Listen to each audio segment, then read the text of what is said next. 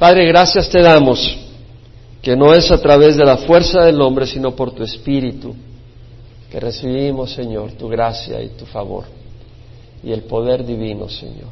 Y sabemos que tú estás acá para ministrar a tu pueblo, para corregir al que se está desviando, para provocar conocimiento y entendimiento y amor, Señor, al conocer tu amor. Y es lo que queremos conocer, tu amor. Queremos conocer tu justicia, queremos conocer tu bondad.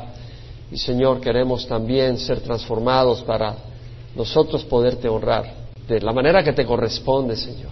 Sea glorificado en nuestras vidas y en el estudio de tu palabra, Señor, fluye tú. Sé tú en medio de nosotros. Te damos gracias porque así es, Señor, así será.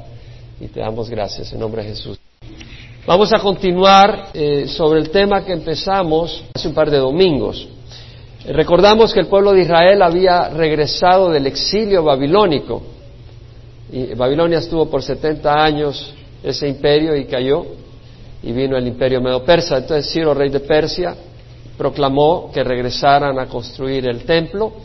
En el año 515 a.C. el templo estaba construido, pero el corazón de la gente se enfrió. El amor hacia Dios se enfrió y como resultado en vez de dar lo mejor, como prescribía la ley a Dios en cuanto a sus ofrendas y sus sacrificios, le daban animales enfermos, animales ciegos, animales cojos y hasta robados.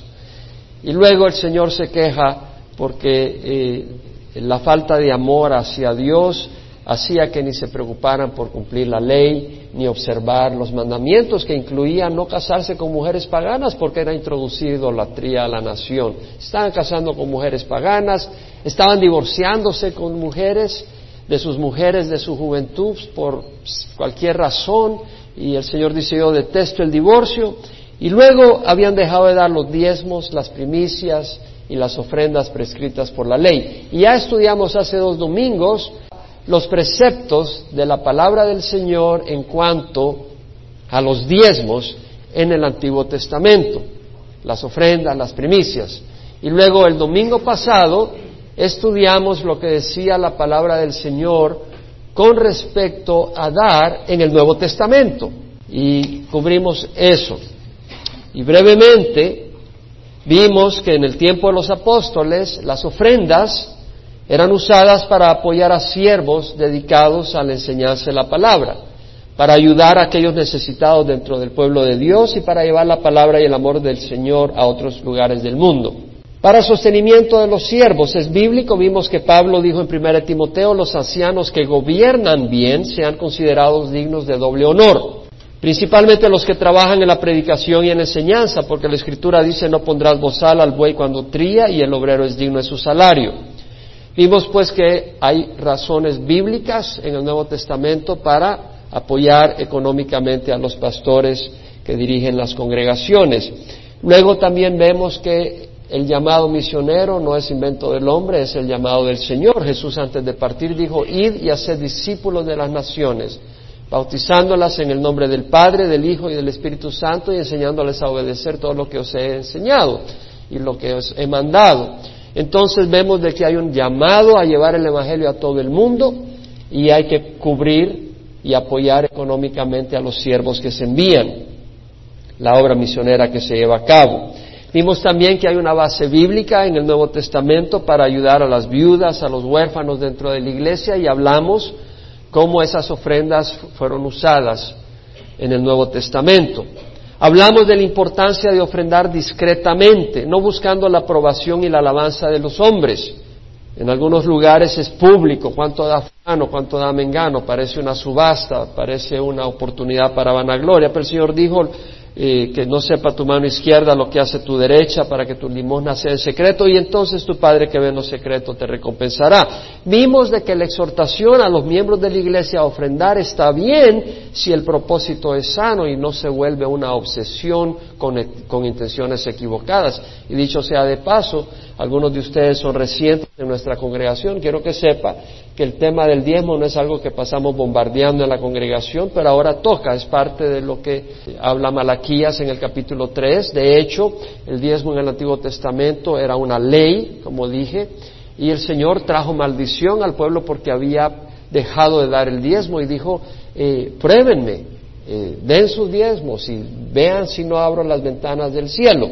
Pero debido al abuso eh, de muchos lugares, algunas personas dicen, bueno, ahora vengo a la iglesia y aquí están hablando del diezmo. Bueno, no es algo que hacemos todo el tiempo, pero tampoco nos vamos a avergonzar, es una prescripción bíblica y nos interesa conocer qué dice la palabra del Señor sobre el ofrendar. Así que es una bella oportunidad, sobre todo si usted viene de un lugar donde le han abusado en esta área, de aprender y ver qué es lo que dice la palabra del Señor, no con ninguna intención de explotarle. En algunos lugares, desgraciadamente, ese es el propósito. Y hablando de eso, los pastores debemos de cuidar la motivación al soltar, al exhortar a los miembros de la congregación a ofrendar. Pedro en la primera epístola dice, pastoread el rebaño de Dios entre vosotros, velando por él, no por obligación, sino voluntariamente, como quiere Dios, no por la avaricia del dinero, sino con sincero deseo. Y hemos visto, pues, como digo, en muchos lugares, se exhorta, se pide, se presiona, pero es la avaricia del dinero, no es una motivación sana. La ofrenda debe de hacerse con actitud correcta y esta conlleva bendición. El Señor dijo que el que siembra escasamente, escasamente segará, el que siembra abundantemente, abundantemente segará. Hay una bendición al, al servir. Ahora, ¿cuánto dar? ¿10%? ¿5%? ¿Qué cantidad? ¿Qué dice el Nuevo Testamento? Veamos a Segunda de Corintios, vamos a leer Segunda de Corintios capítulo 8, versículo 1 al 15. Vamos a ver el ejemplo de la iglesia de Macedonia y la exhortación que hace Pablo a la iglesia de Corinto para que dieran ofrendas. Entonces, vamos a usar este ejemplo porque hay mucha enseñanza en esta carta de Pablo a los Corintios, a los Corintios. Dice, ahora hermanos, deseamos haceros saber la gracia de Dios que ha sido dada en las iglesias de Macedonia, pues en medio de una gran prueba de aflicción abundó su gozo y su profunda pobreza sobreabundó en la riqueza de su liberalidad. Hermanos, yo creo que este es un tema muy importante. Realmente no pensaba cuando empecé a, tocar este tema que nos iba a tomar todo el tiempo que nos está tomando, pero me ha sorprendido mucho la cantidad de referencias que hay en el Nuevo Testamento sobre el ofrendar materialmente.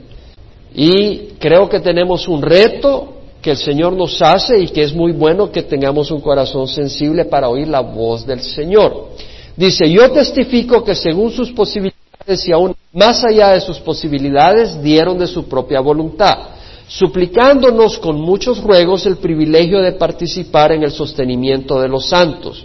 Y esto no como lo habíamos esperado, sino que primeramente se dieron a sí mismos al Señor y luego a nosotros por la voluntad de Dios.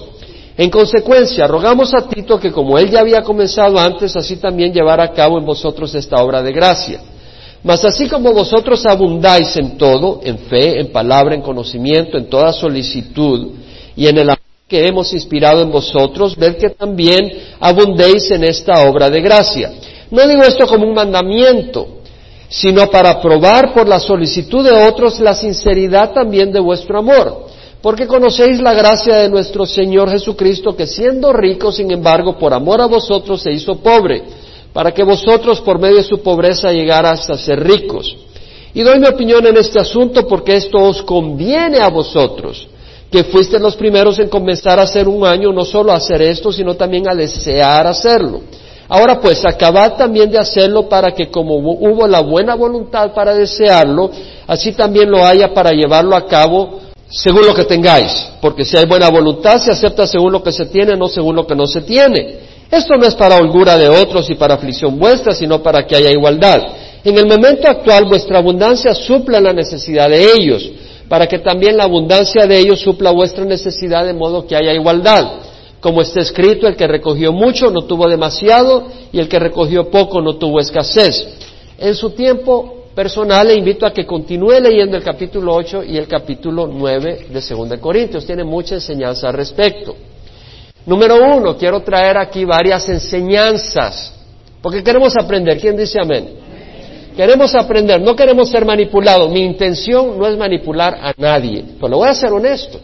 Para mí es muy importante conocer este tema, para mí, para mi vida personal, porque no puedo descuidar ninguna área espiritual de mi vida. Y si el Señor me habla sobre ofrendas, yo quiero saber qué me pide a mí el Señor. Y no le puedo decir al Señor, esta área no me la toques, porque entonces ya no es Señor de mi vida. Ahora, número uno, lo que veo acá dentro de muchas cosas es que el dar es una medida de nuestro amor. Vamos a leerlo, 2 Corintios 8, 7 al 8. Mas así como vosotros abundáis en todo, en fe, en palabra, en conocimiento, en toda solicitud y en el amor que hemos inspirado a vosotros, ved también que abundéis en esta obra de gracia. No digo esto como un mandamiento, sino para probar por la solicitud de otros también la sinceridad de vuestro amor.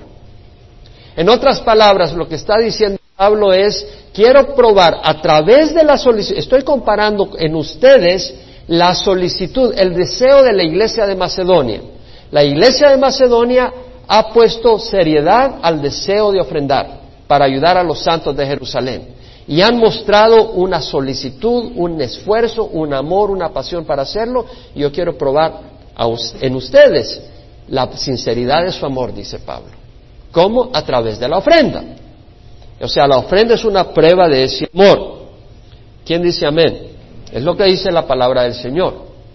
Ahora, veamos también que dice Pablo en el versículo 7. Así como vosotros abundáis en todo, en fe, una iglesia que tenía fe, en palabra, conocía la palabra, en conocimiento, tenían conocimiento, en toda solicitud tenían el deseo de servir, el ánimo para servir y en el amor que hemos inspirado en vosotros, en un amor inspirado por Dios, ved que también abundéis en esta obra de gracia. La palabra abundar en esta obra de gracia, en la King James, en New King James, dice abound in this grace also, que abundes en esta gracia también. O como dice la New International Version, also excel in this grace of giving. O sea, esfuérzate a la excelencia en esta gracia de dar. En el griego la palabra abundar, perisuo, quiere decir abundar exceder más allá de la medida, rebalsando, dejar sobrante después de, después de llenar la medida. Es decir, como cuando tienes una medida y tú le echas y sobre, sobreabunda y rebalsa. Esa es, esa es la idea, proveer ricamente de manera que la persona tiene en abundancia. Entonces, eh, Pablo está diciendo que abundéis en todo, que tengas una gran cantidad de fe, bueno, ya la tienes, así como abundáis en todo, en una gran cantidad de fe, en palabra, en conocimiento, en el amor, ved que también abundéis, que sobreabundéis en esta obra de gracia. Y la palabra obra de gracia es caris, de ahí viene la palabra carisma. ¿Qué quiere decir un don? Aquello que causa gozo, aquello que trae placer, aquello que es por buena voluntad, aquello que es un favor, en muchas ocasiones un favor que el recipiente no merece también implica generosidad amplia y libre, sin obligación, pero por deseo. Entonces, ved también que abundéis en esta generosidad, en esta obra de gracia, en esta generosidad con deseo, con gozo, que lo haces porque tienes el deseo de bendecir. Porque está usando a la iglesia de Macedonia Pablo. En el capítulo 8, versículo 1 a 3, Pablo dice, ahora hermanos, deseamos haceros saber la gracia de Dios que ha sido dada en las iglesias de Macedonia. La gracia de Dios que ha sido dada en las iglesias de Macedonia. En otras palabras, Dios manifiesta su corazón generoso en la iglesia de Macedonia porque le da ese corazón a la iglesia de Macedonia de manera que ellos muestran ese corazón hacia la iglesia de Jerusalén. Por eso está diciendo, la gracia de Dios que ha sido dada en las iglesias de Macedonia. Es decir, la iglesia de Macedonia recibe esa gracia, transmite la gracia de Dios mostrando esa generosidad. Amén.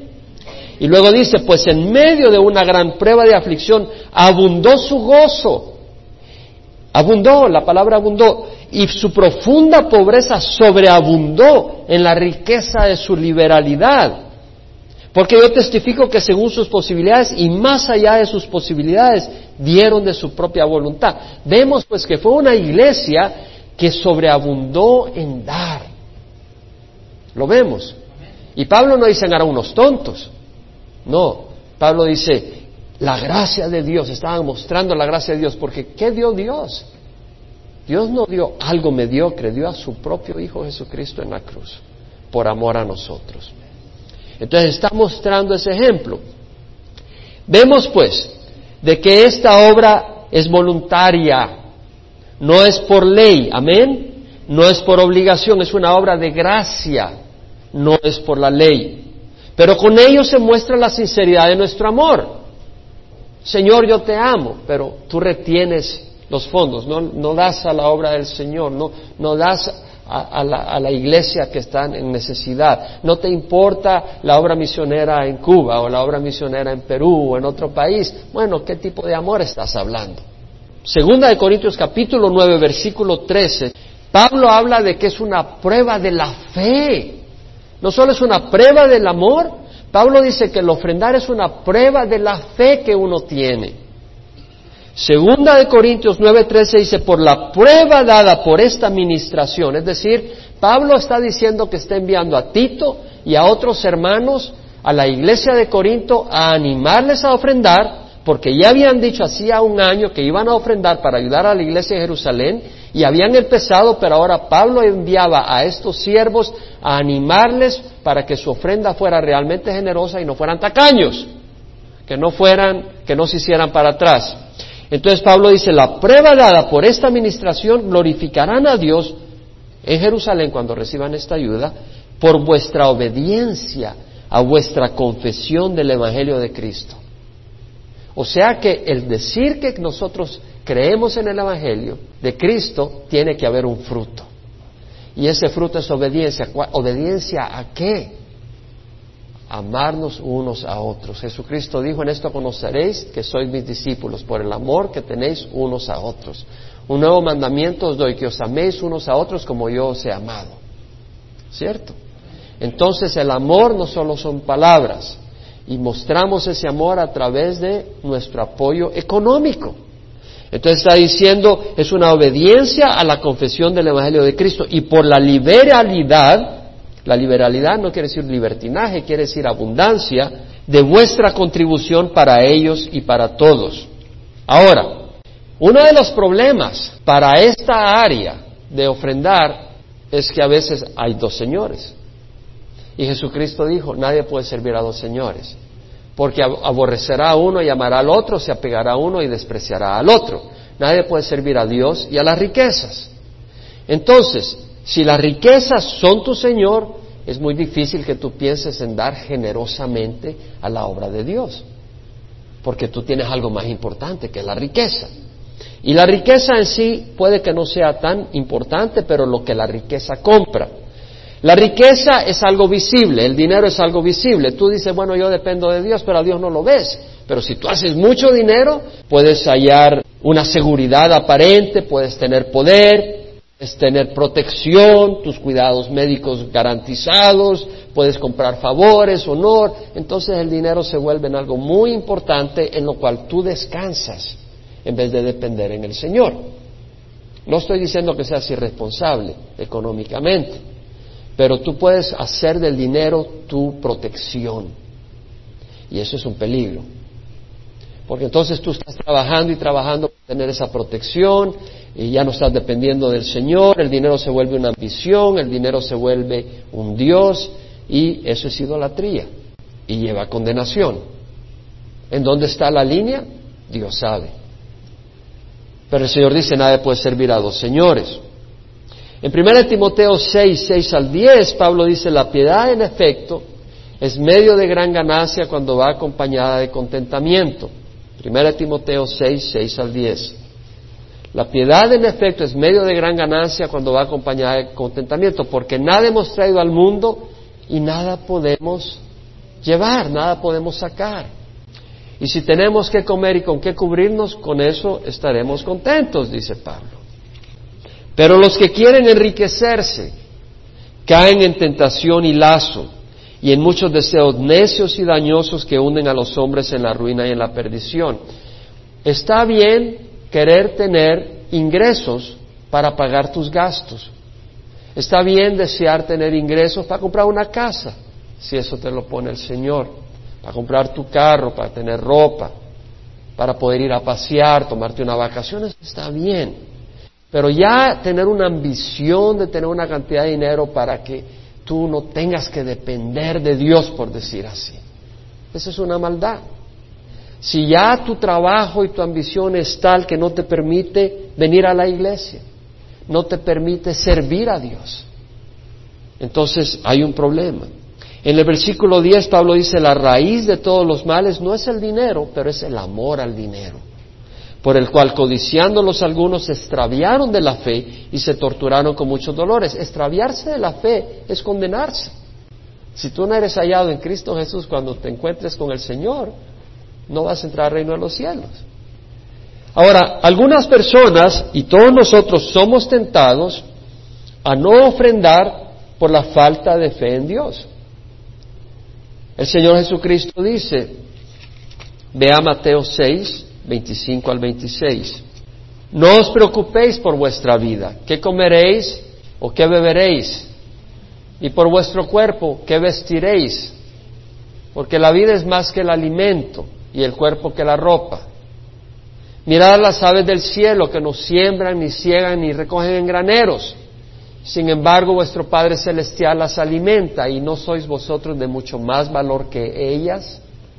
¿Y quién de vosotros, por más ansioso que esté, le puede añadir una hora a su vida? Y por vuestra ropa, ¿por qué os preocupáis? Mirad los lirios del campo que no trabajan ni hilan, pero os digo que ni Salomón en toda su gloria se vistió como uno de estos. Y si Dios así viste la hierba del campo que hoy es y mañana es echada al fuego, no hará mucho más por vosotros, oh hombres de poca fe. Por tanto, no os preocupéis diciendo que comeremos, que beberemos o con qué nos vestiremos, porque los gentiles, los que no tienen al Señor, a Cristo, buscan, buscan ansiosamente todas estas cosas que vuestro Padre Celestial sabe que necesitáis todas estas cosas, pero buscad primero su reino y su justicia y todas estas cosas os serán añadidas. Lo que está diciendo el Señor es, estamos hablando dentro del contexto de ofrendar, amén.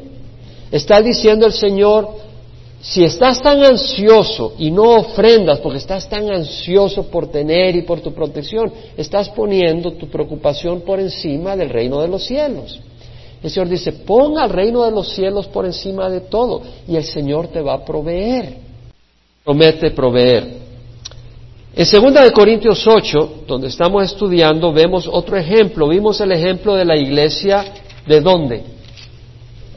Macedonia. Están poniendo atención. Gloria al Señor. Gloria a Dios. Qué bueno. Ahora, en 2 de Corintios 8 tenemos otro gran ejemplo, que es el número uno y es el del Señor Jesucristo. Vea 2 Corintios 8, 9, porque conocéis la gracia de nuestro Señor Jesucristo, la generosidad, el amor, la liberalidad en ofrendar y darse de nuestro Señor Jesucristo, que siendo rico, sin embargo, se hizo pobre por amor a vosotros, para que vosotros por medio de su pobreza llegarais a ser ricos.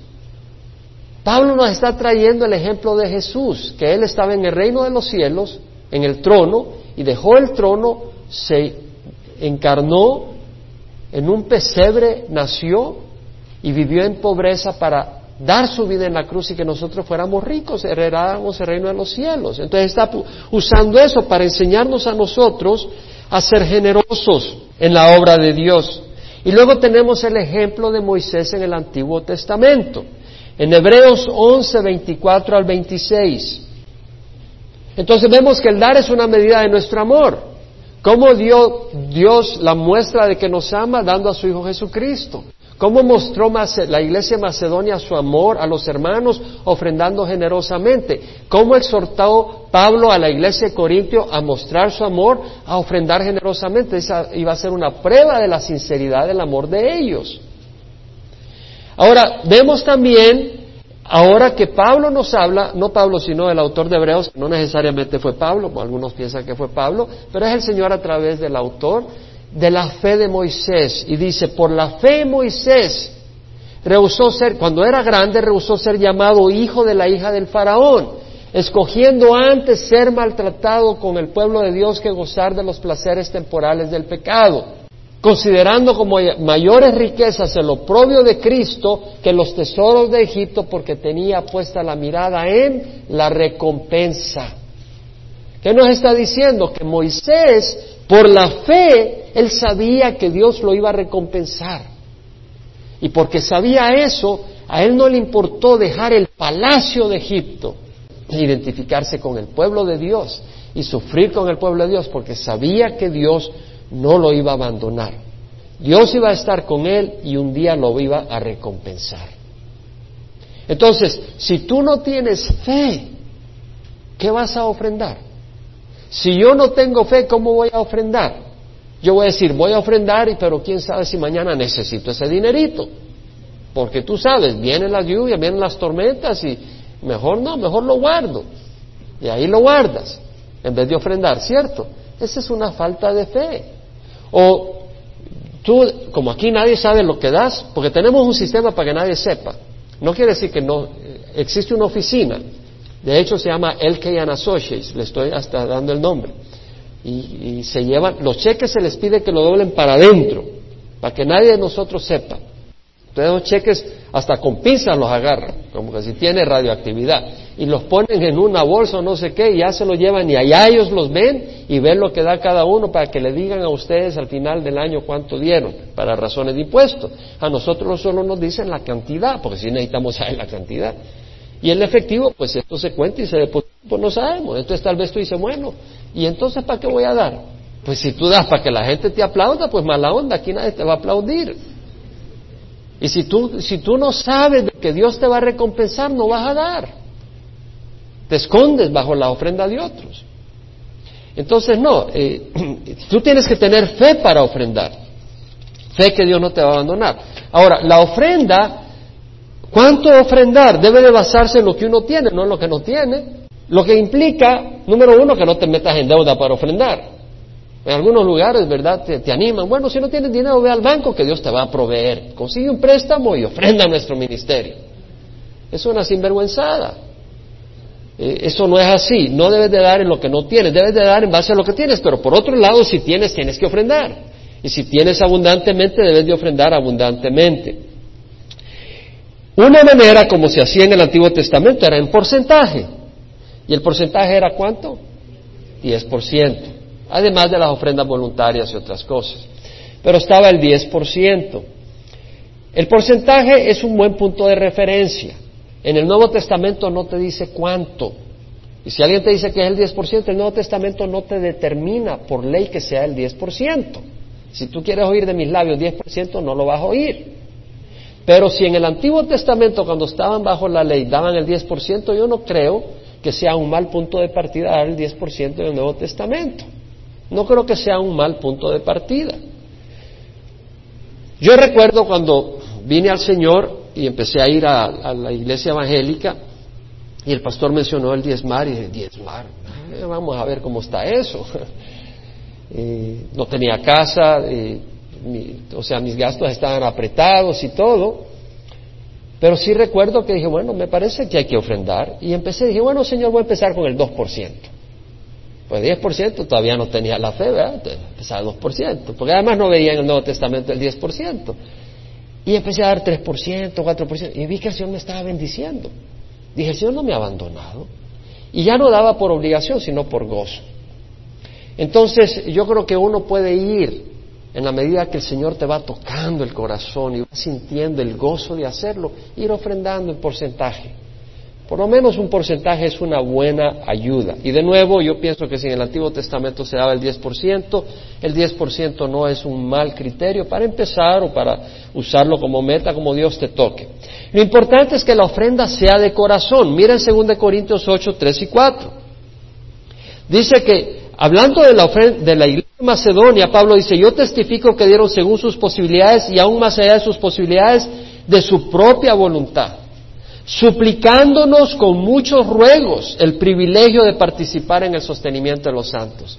O sea, que ¿qué, pasaba? La iglesia de Macedonia suplicaban a Pablo, déjanos ayudar a la iglesia de Jerusalén. ¿Sí me explico?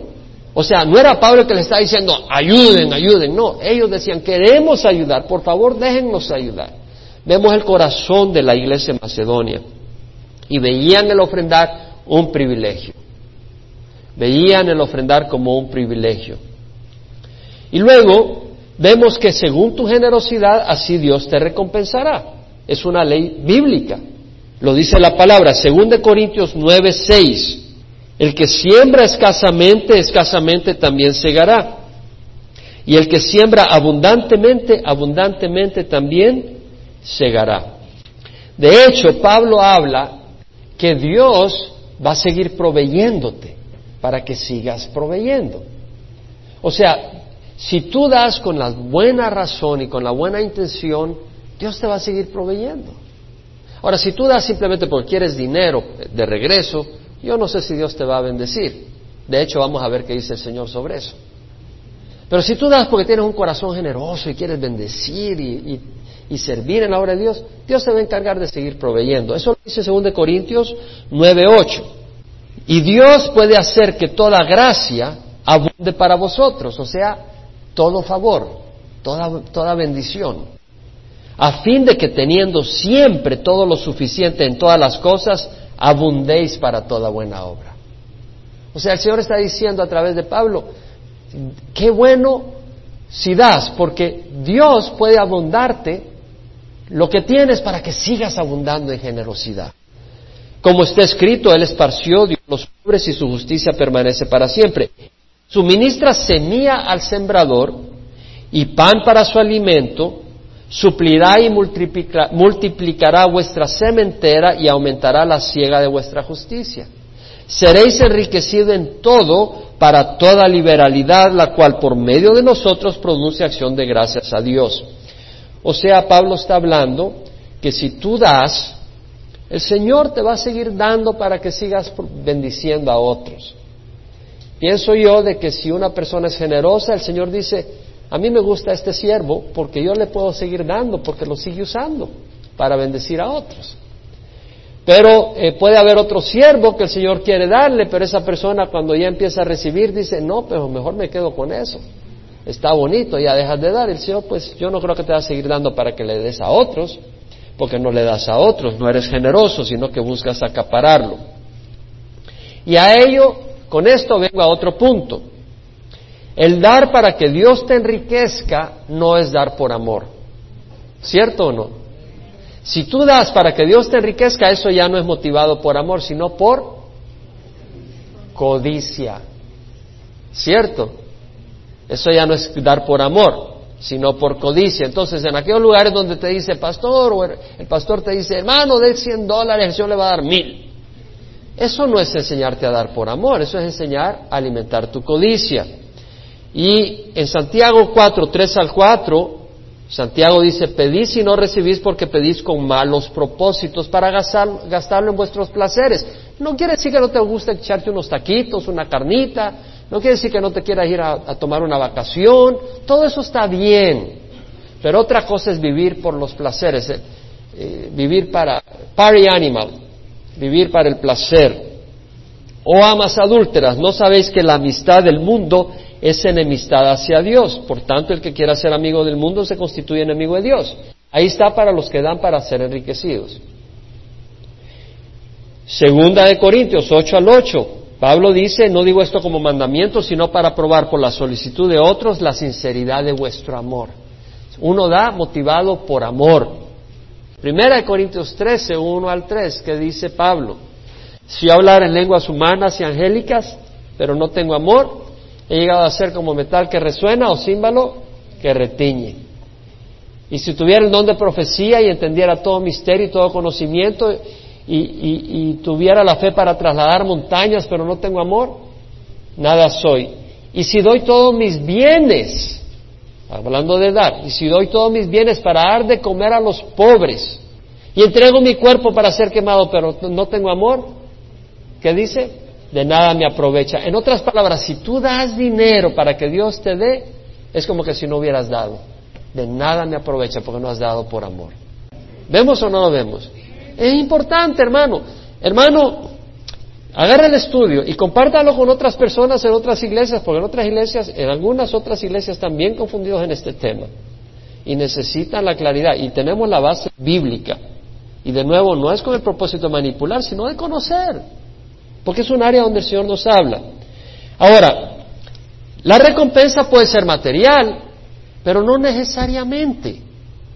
No necesariamente. En Mateo 7, 19, 21, el Señor nos pone la perspectiva de las cosas, que dice, no os acumuléis tesoros en la tierra, donde la polía y la herrumbre destruyen y donde los ladrones penetran y roban.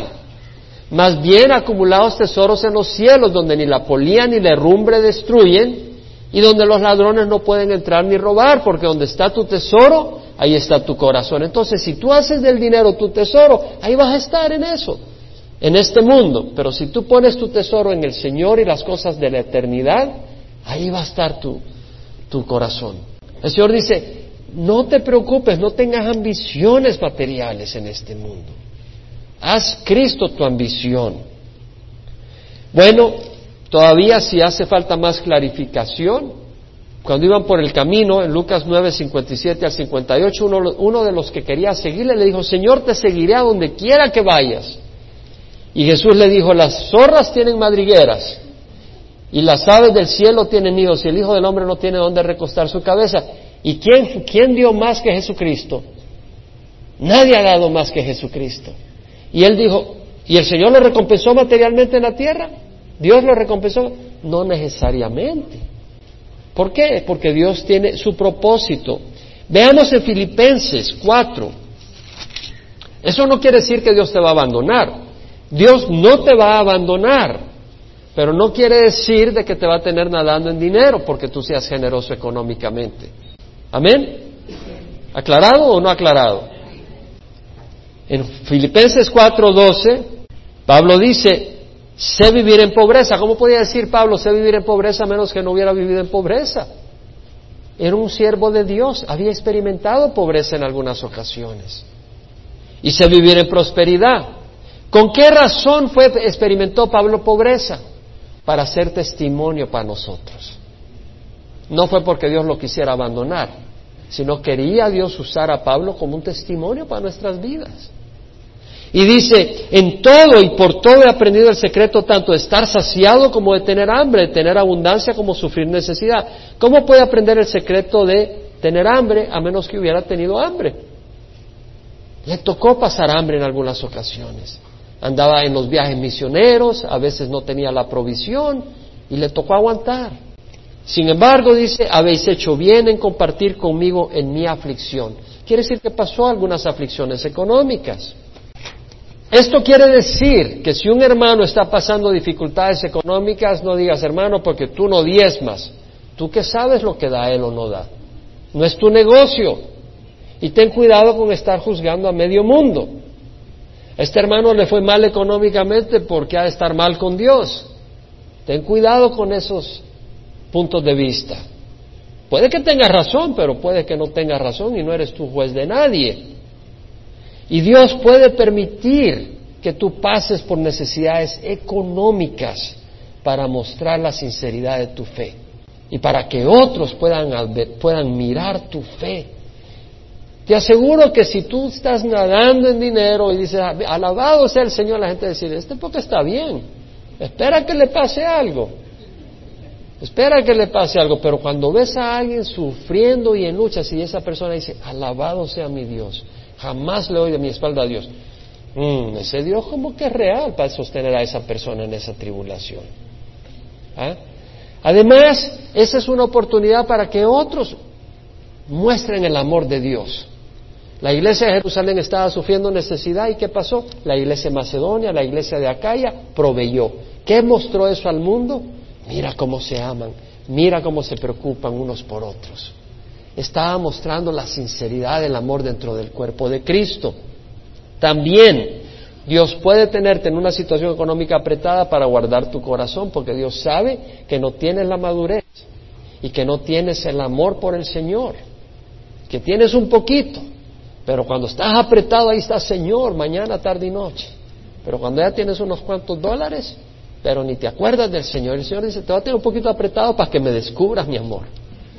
Y el Señor puede hacer eso porque tiene un buen propósito. O Dios sabe sus razones, que no te alejes de Él.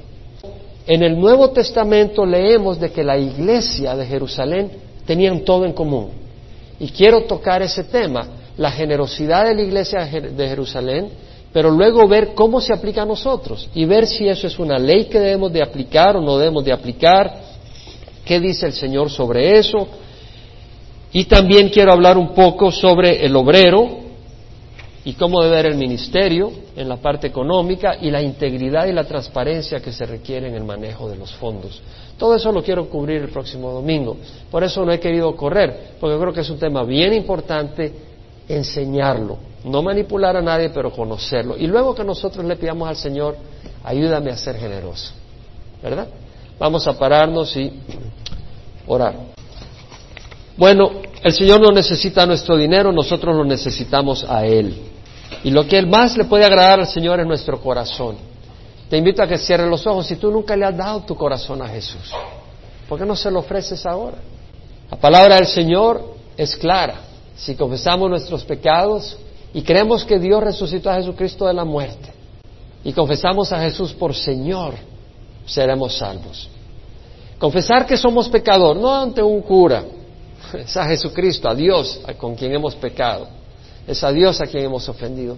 Ahí donde está, dile, Señor, perdóname.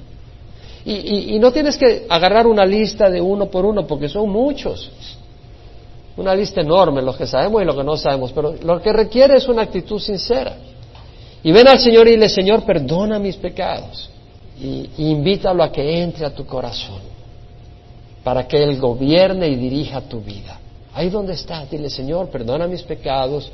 Yo reconozco que Jesús murió por mis pecados y ahora lo acepto como Señor de mi vida. Y Él entra, pídeselo.